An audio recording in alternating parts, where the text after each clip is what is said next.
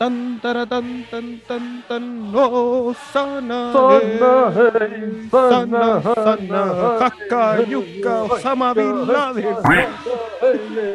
Oh, sana. Oye, tenemos al, al Mesías entre nosotros. Efectivamente, y pertenece a la lista del pueblo. ¿Qué, qué, qué te creí? Oh, sana, hey. Reviven a un notario en tres días. Curan el cáncer con un Oye, tweet. no, qué terrible. Es que nos dieron, nos dieron mucho material que no lo vamos a poder decir porque tenemos Sí. invitados segundos para hablar en esta intro, pero déjame Es que- es decirte, increíble. pelado, pelado sinvergüenza, embaucador. Yo soy calvo e importante. ¿Dónde firmo? Sí, oye, al Todo, final, todo lo apelativo ahí por ahí. al final, puta que envejeció mal la frase de Tito Fernández, weón. No hay guatón que sea mala gente, ni pelado que sea sinvergüenza. No hay guatón que sea buena gente, ni pelado que sea sinvergüenza. Puta, puta, que estamos llenos de pelados sinvergüenza, weón. Sí, es como la regla general. Tenemos al Sí, pelado. Garay, Hola Mónica, hablamos de eso, buenos días. al pelado Jadwe, pelado San Paoli. Pelado Vader. Y prontamente al pelado Aldunate, ¿eh? No, yo, no yo, yo arranquí, to- to- Pablo. to- todavía me queda pelo, weón, todavía me queda pelo. Eh, eh, En la foto de la portada del podcast todavía sale con pelo. Mírenlo ustedes ahora cómo está.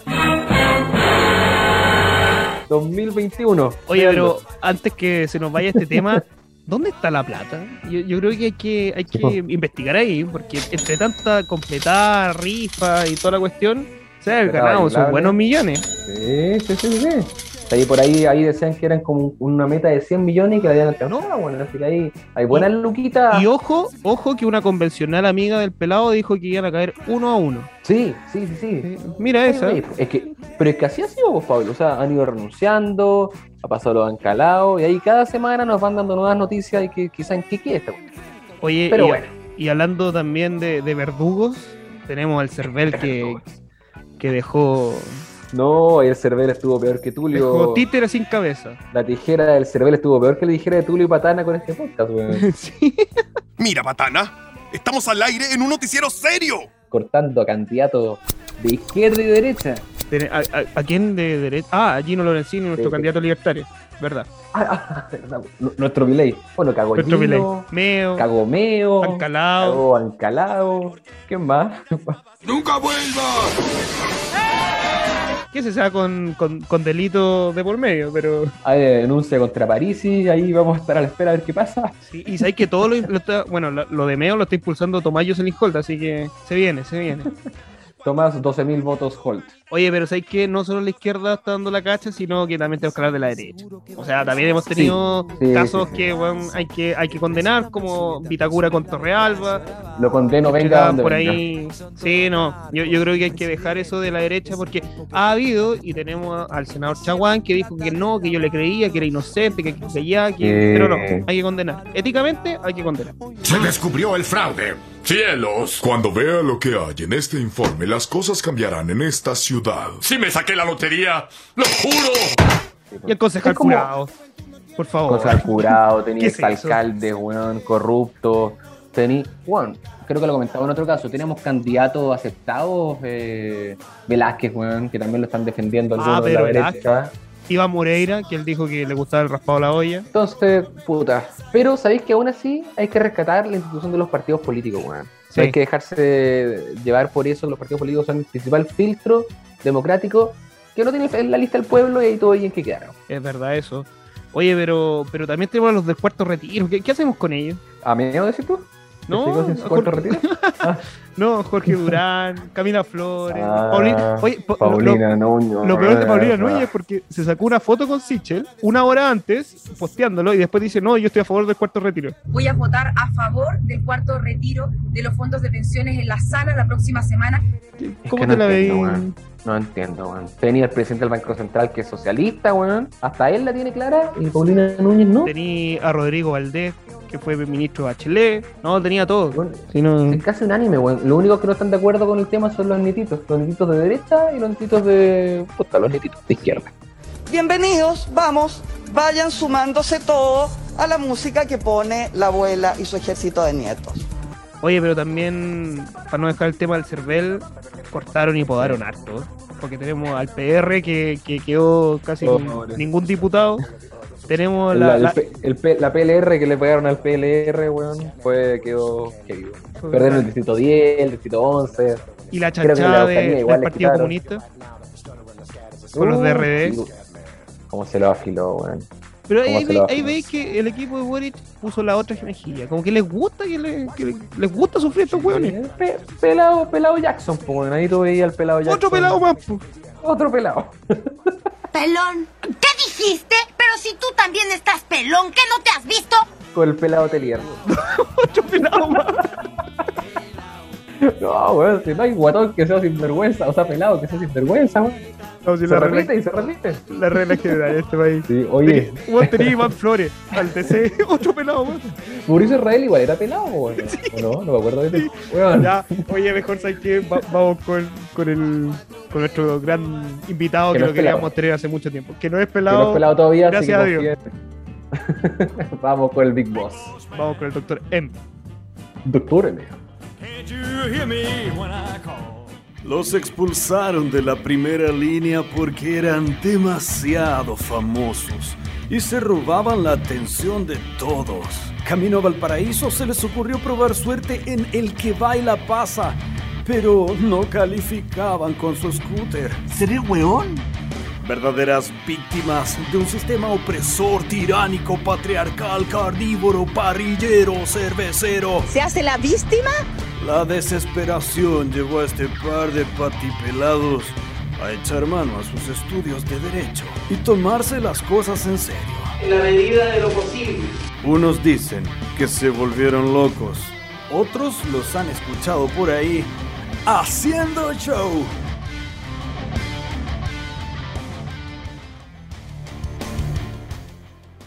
No quiero perder ni un minuto más, Pablo Aldunate, porque se viene un capítulo, un capítulo especial. Un capítulo que habíamos esperado harto, ¿no? Sí, no.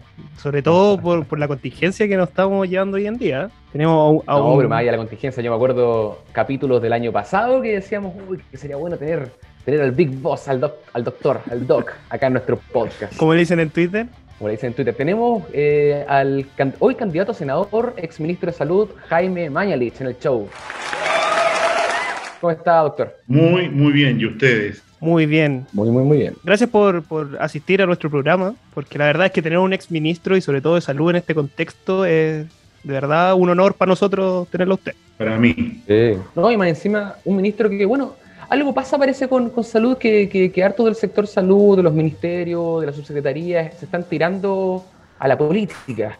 Candidato a senador, tenemos el constituyente. Parece que, primera vez, ¿no? Que, que parece que este ministerio resultó tan, tan sexy. Yo creo que obedece al contexto histórico, vale decir, el tema político fundamental de nuestro país y de mucho, de todo el mundo en realidad, ha sido durante el último año y medio, 18 meses ya, la respuesta al COVID. Y eso ha significado una exposición a la cosa pública, a la cosa política muy intensa de un ministerio que en general es un ministerio sectorial, que tiene una cantidad de desafíos que enfrentar y no meterse eh, en, en estas grandes eh, tareas, digamos, que son en la práctica hacer de la política sanitaria respecto al COVID la, el quehacer más importante del Estado, eh, del Parlamento, incluso el Poder Judicial y desde luego el Ejecutivo.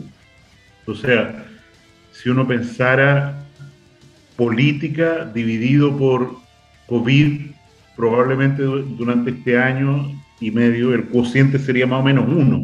O sea, habría un residuo de algunas otras cositas, pero si uno piensa el retiro de las AFP, el aumento de la tasa del Banco Central o eh, el hecho de estar encerrados con pérdidas de libertades tan significativas consagradas en la Constitución, el invertir en crear o armonizar una red público-privada de salud, todos esos temas, o sea que uno no los dice, no tienen la, la brecha escolar, lo que significa que durante todo este tiempo los estudiantes en realidad eh, no han tenido clases y solo algunos eh, liceos, colegios han podido tener alguna conexión, eh, digamos, eh, digital, para la cual no estábamos preparados, no teníamos ni infraestructura, ni profesores que supieran hacer su trabajo. Entonces, en ese contexto, yo diría que ha ocurrido que muchos CEREMI, eh, directores de servicio, uno de los subsecretarios, que, ya es miembro de la Convención eh, Constituyente, yo mismo, ¿no es cierto? Así hemos tenido tanta exposición que hemos, se nos ha pedido y hemos querido dar el paso a una nueva etapa de involucrarse más directamente en el quehacer político. Senador, perdón, pero dentro precisamente de eso, de que ahora, ahora les toca tocar los temas, los temas más políticos y un poco, se podría decir, como salir de la zona quizás de confort, la zona quizás de los temas que, que, lo hemos visto y por los que se han hecho conocidos, temas de salud, se han tenido, se van a tener que meter ya los temas netamente políticos y uno de ellos es precisamente eh, la libertad a los presos de la revuelta, como se le ha llamado los presos a propósito del estallido social. Esta polémica causó la propuesta que lanzó ¿Nos podrá quizás dar más detalles, quizás pero, quizás matices, o quizás confirmar de plano lo, que significaba esta amnistía por la paz? Yo pienso, muy sinceramente, cuando, digamos, en la década del 70 yo estaba en mis 18, 17 años, y uno entiende lo que significa la pérdida de la paz social, entiende lo que significa, lo ha vivido. Y en ese contexto yo pienso que tenemos una obligación de construir eh, un nuevo diálogo, un nuevo proceso de pacificación en Chile, dejando fuera, ¿no es cierto?, el tema del narcotráfico, el tema de la violencia en la Araucanía. Estamos hablando en general de la violencia como fenómeno urbano, incluso dejando fuera la delincuencia. ¿Y qué es lo que pasa? El día 9 de diciembre del año pasado, un grupo de senadores de oposición presentó un proyecto de indulto que avanza bastante rápido, es un muy mal proyecto y avanza bastante rápido en el Parlamento. Este proyecto de indulto, que digamos es muy poco selectivo, eh, fue opinado por la Corte Suprema en el mes de abril eh, de mala manera. O sea, la Corte Suprema estimó que este eh, era un mal proyecto, que tenía muchas falencias, no entro en detalles, si les interesa podemos comentarlo más, pero que en definitiva no era el camino y la Corte Suprema dice que si la intención es la paz social, en su informe que le manda al Congreso, el camino eh, adecuado sería el de una amnistía. Eh, una amnistía vale decir un perdón antes de que incluso la persona sea juzgada por características generales. Voy a decir un ejemplo más simple. Hoy día, en la práctica, todas las personas que fueron eh, sorprendidas violando el toque de queda eh, y por lo tanto faltando al artículo 318 del Código Penal, han sido amnistiadas de facto por el Tribunal Constitucional porque dijo esta figura y la Corte Suprema no es aplicable. A lo mejor esas personas, en esta idea general, algunas de ellas efectivamente se movilizaron hacia un lugar donde produjeron un tremendo contagio, o sea, tuvo consecuencias negativas. Pero se dice, ¿sabe qué más? No podemos juzgar a decenas de miles de personas porque a las 4 de la mañana, a las 3 de la mañana, no sé qué, entonces olvidémonos, esto no existe como delito. Tribunal Constitucional, Corte Suprema. O sea, es una amnistía, que por supuesto, por no ser una figura precisa, deja a la persona que salió a pasear con su hijo en la noche, digamos, la deja bien liberada de responsabilidad, y a otro que a lo mejor sí tenía responsabilidad en propagar la infección, lo perdona también. En ese contexto, a mí me parece que a menos que aparezca una alternativa, hay una posibilidad bastante alta que el proyecto de indulto eh, patrocinado por la oposición progrese hasta transformarse en ley, lo que a mí me parece inadecuado y justo. ¿Por qué? Porque creo que la amnistía como figura antes del juicio puede fijar ciertos parámetros en los cuales sea más precisa, quite carga de la justicia, del aparato judicial que hoy día está muy recargado, y que por supuesto sea aplicable a personas que se manifestaron, como también a, por ejemplo, carabineros, que sin darse cuenta de lo que hacían, ¿no es cierto?, produjeron una lesión. En un ejemplo concreto, un carabinero, por ejemplo, que está manejando un, gran vehículo en la Plaza Italia, de repente da marcha atrás eh, porque tiene que salir de un taco y producto de eso atropella a una persona, a un manifestante atrás. No dice, mira, en realidad como que no, no tiene mucho sentido eh, seguir adelante con esta cuestión, porque no hay dolo, fue completamente casual, es un accidente. Y de la misma manera, si una persona, ¿no es cierto?, tiró una bomba molotov y quemó a alguien, bueno, eso es muy grave y no puede ser amnistiado. Pero si se trata de que eh, una persona, perdón que ponga ejemplos que a lo mejor son discutibles, pero decir, medio ebrio, tiró una bomba molotov y, quemó un kiosco. Bueno, el Estado podrá reparar la pérdida del kiosco a la persona, pero no hubo daño a, a, digamos, a otros compatriotas, fue una cosa acotada. miren, pero en ese caso no, se, no sería una amnistía general, sino que a ciertos delitos concretos. O sea, que no, no sean, por ejemplo, lo del cuasi delito de homicidio que está dentro del proyecto de ley. No, no, ah, no, no, Entonces, por ningún motivo. O sea. O sea, son delitos concretos que de, menor envergadura. Que se podría usted. Claro, o sea, yo creo que. abrirse a. Hay, hay, mucha gente que está siendo sometida hoy día a, a investigación por la fiscalía, lo que fuera, y que uno dice, ¿tiene sentido esto? Eh, tanto de carabineros como, insisto, de personas, de manifestantes. ¿Tiene sentido esto? O sea, cuando alguien eh, ofendió a la autoridad, que es un delito, olvídate, porque, porque le gritó a un carabinero una cosa fea, no, no podemos seguir en esto, o sea, tenemos que buscar acotar el daño, el perjuicio, a cosas que realmente valga la pena eh, evaluar a través de la justicia. Eh, porque la pena eh, asociada es muy alta o porque el daño que se produjo al patrimonio es gigantesco, por lo que fuera.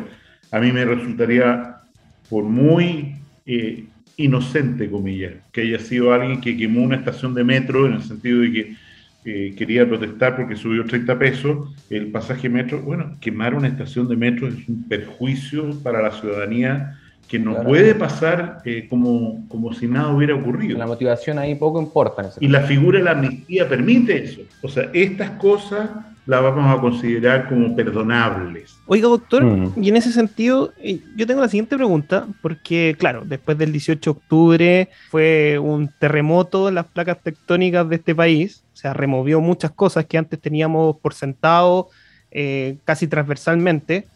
Pero hay algo que a mí eh, me, me, gustaría preguntarle a propósito también de la coyuntura actual, que es el divorcio entre, la, entre los políticos y la técnica o la ciencia. Porque si uno ve cuando llegó el COVID, muchos políticos de oposición o gente que, era ligada a la oposición dijo que esta era un arma de distracción masiva por todo lo que venía del 18 de octubre.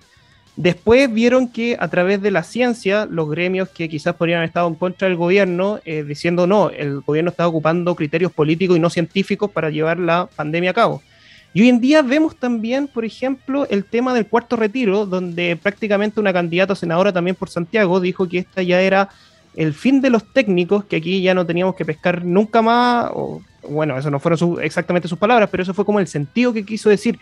¿Cómo ve usted, también viniendo de una cartera sectorial como salud, eh, este divorcio que se está produciendo hoy en día, que tampoco es nacional, sino que también es a nivel internacional entre la política y los técnicos o la ciencia? ¿Cómo, lo ve eso? Yo creo que estamos pagando un pecado, eh, en el sentido que efectivamente, durante los últimos X años, 30 años, lo, que significa datos técnicos, sobre todo lo que se refiere a la economía, han tenido un peso muy dramático en las decisiones de políticas públicas, sin ser contrarrestadas, sin, sin verdaderamente eh, humanismo. Eh, y en ese contexto, esta esta pandemia y también la crisis del 18 de octubre pone en evidencia esa falta, esa falta de contextualización, de entendimiento, de aproximación un poco más humanista a la realidad de las personas, también de empatía. Mira, los datos son estos, olvídate, no, no me importa, no importa, cada persona importa y yo creo que no se ha generado un espacio y nos hemos pasado al otro extremo, al punto, ¿no es cierto?, que esta semana es bien paradójica, porque yo diría que el elemento fundamental de esta semana es un retorno de la macroeconomía. O sea, por primera vez en un año y medio, se empieza a decir los técnicos y los políticos, por lo tanto, decir, oye, mira, cuidado, vamos a tener una inflación que es un impuesto a los pobres, etcétera, enorme. Cuidado con el cuarto retiro. Porque con lamentables excepciones de políticos que no están ni ahí, parece, debo decir. ¿Cómo? Con lamentables excepciones de políticos que parece que no, no, escuchan lo que dicen estos técnicos, lo que dice el Banco Central. Ya avanzan, ¿no? Ahí uno los ve apoyando el cuarto retiro. Pero, pero tomo, tomo lo que dice Pablo, que hay una fractura. Y, y de hecho, ¿no es cierto? Eh, el presidente del Banco Central, que tiene una orientación socialista, un hombre eh, muy cauto, muy responsable, eh, les explicó a los parlamentarios en comisión, mire, esto es lo que a mí me preocupa para el Chile, para los más pobres de Chile. Bueno, y aparece una diputada eh, con viento fresco diciendo que este socialista, presidente del Banco Central, autónomo, en realidad está defendiendo los intereses de los grandes capitalistas. O sea, una, una, una, una raya. De los ricachones, como dijo otro candidato senador también. Como los ricachones, que defendía más a los ricachones que a la gente, que a la economía en escala humana. Y, y, en, y en ese contexto tenemos un divorcio. O sea, hay que reconocer que, usando el ejemplo de las plata, placas tectónicas que usted dice, la realidad en la que estábamos hasta octubre del año 2019, el piso en el que nos parábamos ha cambiado dramáticamente y significa para ustedes, que son muy jóvenes, que es bastante eh, impredecible cómo van a ser los últimos 80 años de este siglo. O sea, cómo vamos a, cuál va a ser la realidad económica, la realidad política, la pobreza, la forma de gobierno. Todo eso hoy día tiene una tremenda eh, signo de interrogación. Después de un tiempo, hay que decirlo, muy largo, en que todo era más o menos predecible. O sea, el año que viene y el otro año y la economía va a ir un poco mejor, un poquito, un pelito, el empleo aquí y acá. Pero esto realmente que estamos viviendo hoy día es un terremoto. Y es un terremoto que para la generación de ustedes, para la gente, digamos, que está en, sus 20, tienen una imperiosidad, porque yo fui el primer universitario de mi familia y después mis hermanos, qué sé yo pero ustedes no pueden garantizar que los hijos de ustedes vayan a ser universitarios. No, no pueden estar tranquilos respecto a la pega que van a tener. O sea, realmente estamos, la palabra para mí clave del año 2020, que para mí marca el inicio del siglo XXI en realidad, no el año 2000, eh, históricamente hablando, es la palabra incertidumbre. Es verdad. Oye, qué, qué notable eso y qué lamentable darlo nomás como como ejemplo, 2001, eh, me acuerdo, el, bombardeo de las Torres Gemelas, uno podría marcar eso como un hito de, oye, estamos bombardeando las Torres Gemelas, jamás me lo hubiera esperado, y de ahí se venía una seguidilla, no solamente en Chile, sino en el mundo de cosas que uno no se hubiera esperado y que se dan. Como tener a Jaime Mañalich como candidato a senador y por Evópoli. ¿Por qué por, por Evópoli, doctor? ¿Por qué no por Renovación Nacional, la UDI? El PRI, siempre se olvida el PRI. O el PRI, siempre se olvida el PRI. Básicamente yo, yo soy independiente, o sea, yo no voy a ser militante de un partido y se dio esta conversación con los tres partidos de, del oficialismo, desde fuera el PRI, eh, en la cual todos ellos manifestaron interés porque yo fuera candidato a senador como independiente en alguna de sus listas. En el momento en que esto se conversaba, ya había estructurado una idea de dos senadores por candidato al Senado por la UDI, que no son los que las que en definitiva están hoy día, eran otros. Eh, había claramente dos candidatos en Renovación Nacional que van a la reelección y eh, tenía muchas dudas de omitirse o no en Santiago. Entonces al final se estructuró la decisión de los partidos de ir los tres, cada uno con dos candidatos, eh, que buscar los candidatos y por afinidad y también por este cupo para ir como independiente, la mejor opción se dio eh, a través de Evópolis. Esa es mi duda porque, claro, veo quizás como una cuestión más de, estrategia, por decirlo así, sin malentenderlo. Claro, RN ya llevaba dos a reelección, lado estaba definido, en cambio Evópolis ahí le faltaba uno como para, para lanzarse, pero hay también quizá una afinidad ideológica como para saberlo bien, Evópolis, un partido liberal, un partido que se ha caracterizado, por ejemplo, por defender el matrimonio igualitario, por dar un ejemplo, estas causas como más eh, de defensa de libertades civiles, ¿cómo se les llama? O libertades valóricas, ¿cómo se les llama? O sea, efectivamente, la, yo me defino como liberal y, y, también, insisto, como independiente en, en, la línea de que tengo posición propia respecto a temas como estos temas morales. Yo soy partidario de un matrimonio eh, homosexual con posibilidad de adopción que es un proyecto que podría salir de, de, la Cámara de Diputados si no tiene grandes observaciones en octubre o noviembre de este año. Pero, por ejemplo, eh, complementariamente, yo no soy partidario de avanzar en eutanasia.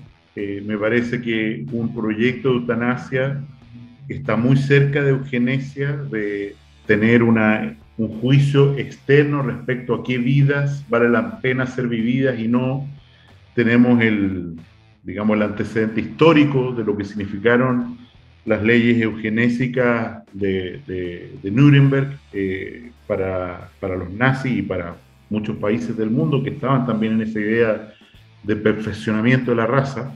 Y en ese contexto también, siendo, habiendo sido médico, practicado durante muchos años, atendiendo gente de mucha edad, muchas veces uno se encontraba con una situación que yo no sé cómo se manejaría con una ley de eutanasia en el sentido del deseo de los familiares de estar tranquilos, de ya no tener que hacerse cargo de alguien que está muy enfermo, que está muy viejito o lo que fuere, ¿no?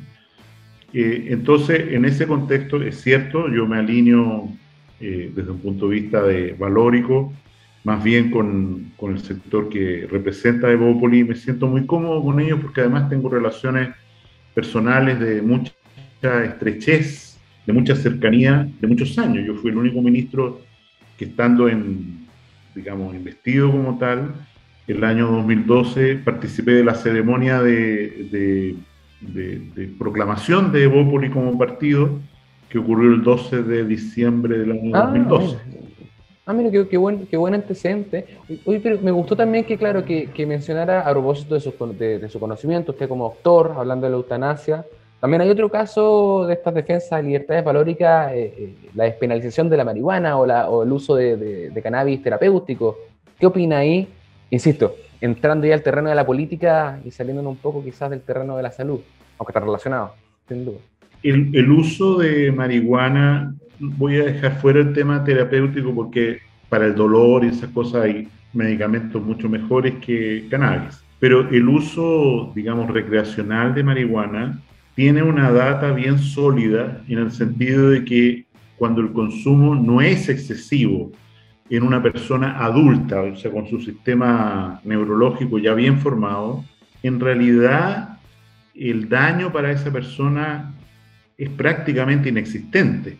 El problema de cannabis, y sobre todo con las crecientes concentraciones de THC que tienen la sofisticación de, la droga, eh, está en la gente joven, los, mayores, los menores de 18 años, que todavía tienen un, cerebro, por así decir, en, neurológicamente, físicamente, en proceso de maduración y donde se sabe taxativamente que produce daño, o sea, daño en el contexto de, deterioro intelectual, de eh, gatillar cuadros psicóticos, eh, y en ese contexto el tema es delicado porque nosotros en Latinoamérica, en nuestras jóvenes, somos uno de los países que, por lo menos de lo que se sabe, tiene mayor prevalencia de consumo de marihuana entre jóvenes, eh, y eso significa, bueno, además de todo lo delictual asociado al tráfico de droga y de marihuana, em, eh, significa también un daño fisiológico y una menor expectativa de calidad de vida, de desarrollo personal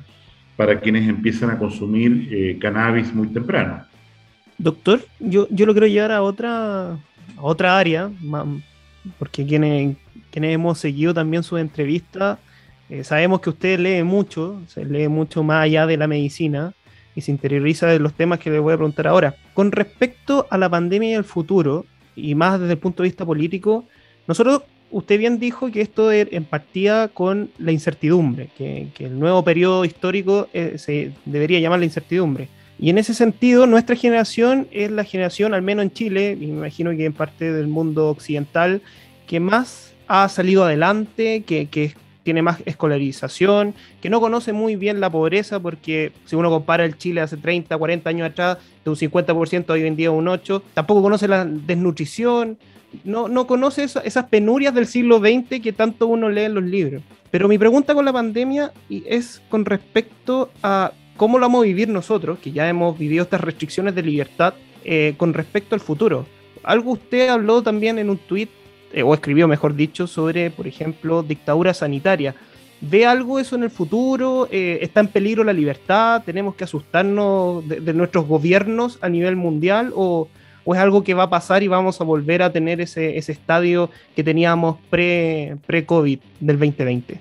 Este es un tema extraordinariamente importante en el mundo. O sea, vemos en eh, Estados Unidos, en Alemania, en Francia, decenas de miles de personas eh, marchando en la calle, no porque sean antivacunas, sino que marchando porque creen que el compromiso que han hecho los gobiernos de las libertades personales es francamente excesivo y que eso, ¿no es cierto?, hay que balancearlo muy bien con esta suerte de obsesión por sobrevivir al coronavirus. O sea, es como si durante un año y medio todo el mundo hubiera estado solo preocupado de, sobrevivir, de estar encerrado, en su casa con mascarilla. No importa que los niños no vayan a clase, no importa que los viejos queden solos, no importa que otras enfermedades, como pasa en Chile, se posterguen. usted tiene que operarse de un cáncer. Mire, lo siento mucho porque estamos dedicados al COVID. Así que ahí veremos qué es lo que hacemos con su cáncer y ojalá le vaya bien. O sea, ¿cuántas mujeres no se han hecho mamografía Papa Nicolau que tiene una consecuencia tremenda para la salud?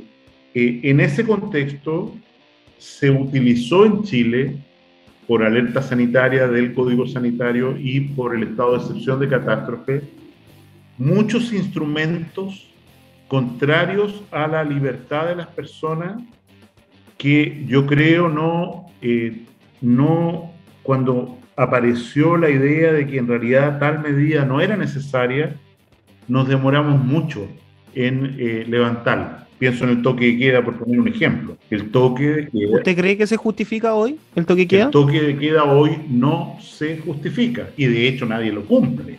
Nadie está dispuesto. Y, insisto, la Corte Suprema ya dijo que si alguien viola el toque de queda no comete delito. O sea, hay un pronunciamiento de la Corte Suprema. Y sin embargo seguimos haciendo como que hay toque de queda y que la gente lo obedece. Entonces uno dice, no, ¿por qué un toque de queda tan prolongado? ¿Por qué igual en todo el país? Magallanes tiene ocho casos activos, Magallanes, la región. ¿Cuál es el sentido de que Magallanes esté en toque de queda? Con ocho casos de personas que pueden infectar a otro dentro de toda la región de Magallanes. Y, me preocupa enormemente, yo lo he dicho, lo he publicado incluso en columnas en Mercurio, que nos quedamos pegados con medidas extraordinarias, se empezaron a transformar en ordinarias, sin necesidad de ley, sin necesidad de otra cosa de aplicar el Código Sanitario y una prerrogativa presidencial durante un año que fue ratificada al término de ese año eh, por el Congreso, ¿no es cierto?, para extenderlo hasta ahora, precisamente el 30 de septiembre. Yo creo que ahí tenemos un riesgo latente para el futuro. O sea, si se producen situaciones de riesgo para el bien público, como podría ser la pandemia, como podría ser que hay mucha contaminación ambiental, como podría ser que las mareas están subiendo tres metros, cualquiera. Hay hoy día precedentes, como se ha mostrado, que permiten una coartación muy dramática de la libertad, la libertad de enseñanza, la libertad de movilizarse, la libertad de reunir, la libertad de andar sin mascarilla, o sea, son, uno entiende, por el bien común, pero creo, hoy día sabemos que las únicas tres cosas importantes son usar mascarilla, vacunarse todo el que se pueda vacunar y ojalá mantener los aforos. O sea, que si en esta casa están todos vacunados, no haya más de 10, ya. Son tres cosas simples. Todo lo demás, todo lo demás sobra. Y nos hemos demorado más de lo prudente en desarmar esto. Y por supuesto, yo miro con preocupación que podemos tener en el futuro sectores políticos, gobiernos, que hagan un mal uso de esta situación y sin necesidad de mucho esfuerzo conculquen libertades individuales eh, que están consagradas en, al menos en la actual constitución. Doctor, en ese sentido, yo entiendo que el ser humano en parte es adaptativo y se adapta a las nuevas realidades. Pero ¿por qué acá en Chile, y aquí es la pregunta a usted, eh, no se ven esas marchas, protestas que sí se ven en Francia, en España, en Estados Unidos, que son multitudinarias? ¿Por qué, por qué aquí el chileno o los jóvenes no se rebelan, por ejemplo, contra esas medidas de, de, autoridad, como así lo hace el, resto, el resto del mundo occidental. O sea, es extraordinariamente paradójico, porque las manifestaciones desde los pingüinos en adelante, el 2011 en adelante, son manifestaciones contra la autoridad. Se parecen un poco a los movimientos de Francia y el resto del mundo del año 68. O sea, ¿por qué vamos a tratar de usted, decían los parisinos, al profesor? ¿Por qué me va a poner notas el profesor? No, esto no es, o sea, era una rebelión contra la autoridad en todas sus formas, partiendo, y perdón que haga la caricatura, por el mundo universitario. Acá resulta que eh, queremos la gratuidad escolar, no, nada, vamos todos a paro y paralizamos el país y marchamos y ahí salen figuras políticas. Resulta que me subieron 30 pesos el metro, que incluso a mí como estudiante no me toca, bueno, me salto y quemo las estaciones.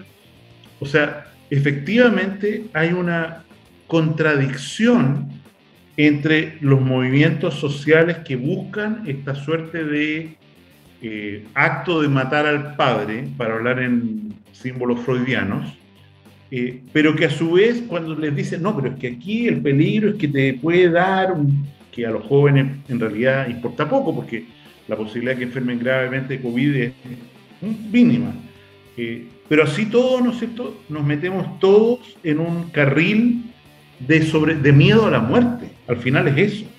O sea, se me hace tan patente el riesgo de morir, que no corresponde a las estadísticas, que estoy dispuesto a no protestar en un contexto en el cual, cuando empezó la pandemia, era una pregunta vigente si el gobierno de Sebastián Piñera, el segundo, iba a poder terminar su periodo. O sea, esa era la pregunta de diciembre-enero.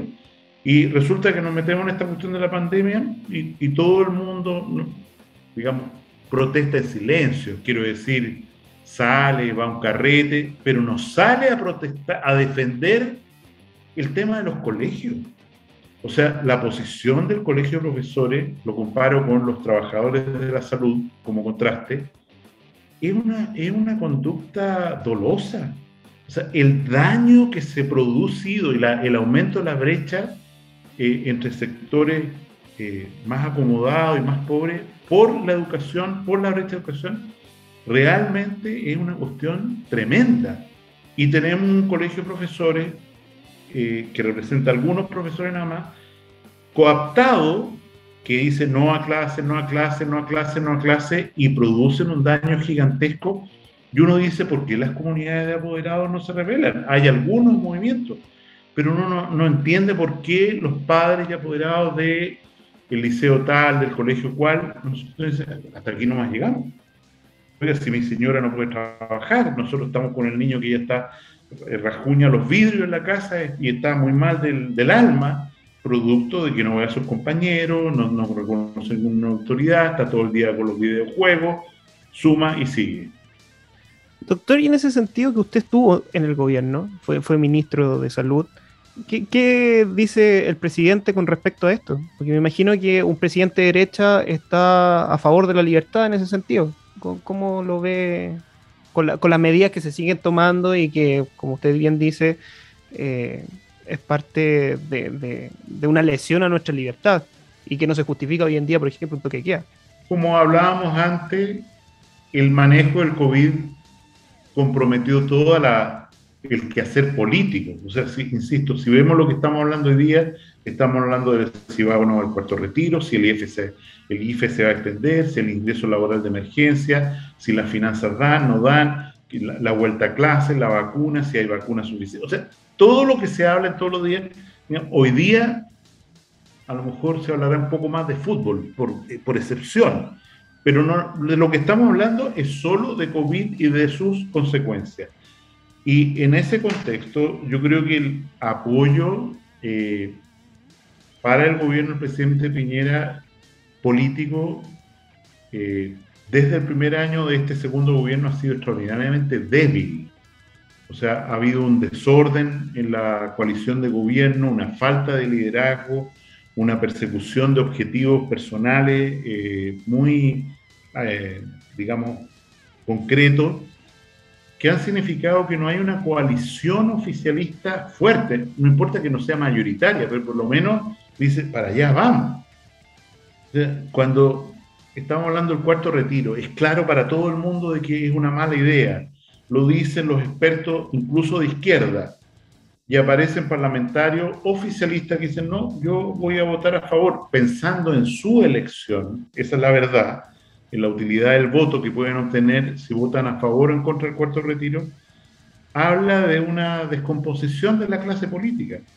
Y en ese contexto, la izquierda ha sido extraordinariamente dura para criticar a un gobierno que al final lo hizo bastante bien, lo ha hecho bastante bien el manejo de la pandemia en el sentido de que queremos más. Si piensen ustedes, hoy día estamos, pero hace un mes y medio atrás el Colegio Médico estaba proponiendo la estrategia esta del cortocircuito, que era tres meses, tres semanas, tres semanas, todos, todos encerrados. Nadie sale de su casa, aunque viva cinco personas en un pequeño dormitorio, no me salen a ninguna parte. Y ahí va a estar la autoridad o sea, uno dice, esa, esa presión... Después de eso se escondieron. No, no, no, salieron mucho. Después de eso no dijeron una palabra más. se escondieron. Pero, pero, efectivamente, insisto, eh, ha habido un, la izquierda ha aprovechado la pandemia para transformar el manejo de la pandemia también, no en un, en un tema país, eh, como podría haber sido el manejo del terremoto, por ejemplo, del año 2010, claro. sino que en un tema de que el gobierno no tiene idea, los expertos somos nosotros, los que estamos en el lado de la izquierda, y lo que queremos es cerrar todo. Ese, ese, hagamos la práctica al tiro, ¿qué es lo que significa, ¿no es cierto?, encerrar a toda la gente en su casa. Yo tengo otra pregunta con respecto también al estallido.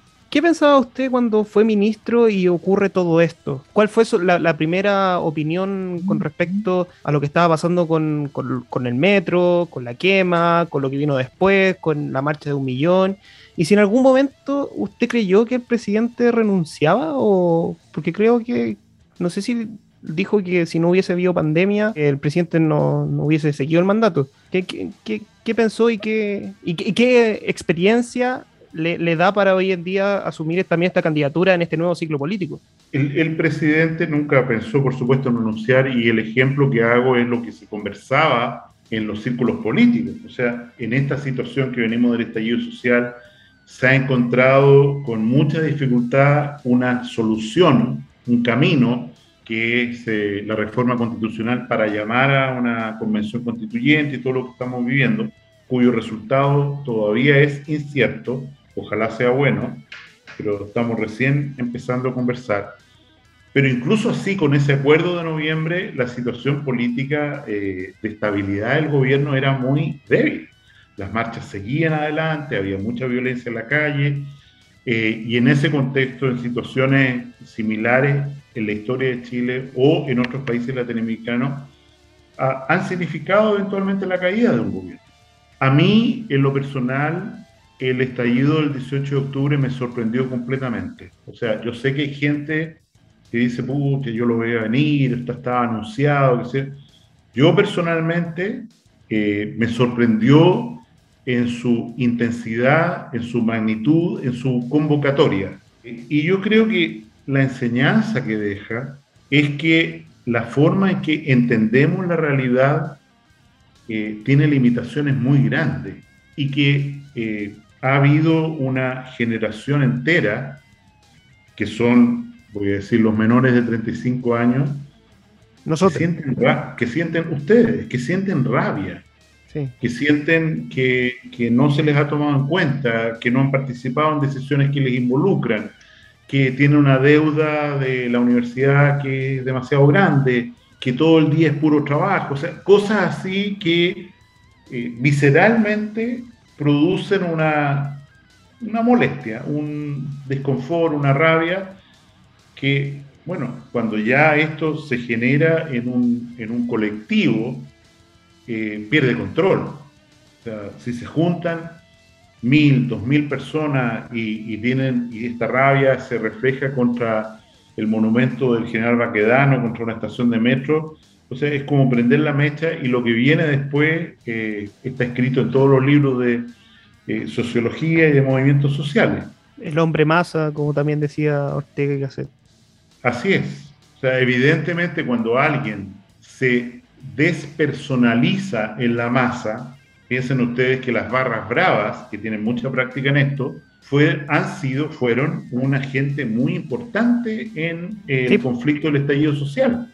O sea, grupos organizados, comunicados con señas muy simples, que se conocen entre ellos, que tienen roles diferentes de agitadores, eh, tuvieron una participación destacadísima en, eh, en el estallido social. Y, y, el narco también, que vio la posibilidad de poder deslegitimar al Estado en, en poblaciones, incluso también con los fuegos artificiales ahí en la propia Plaza Baqueano.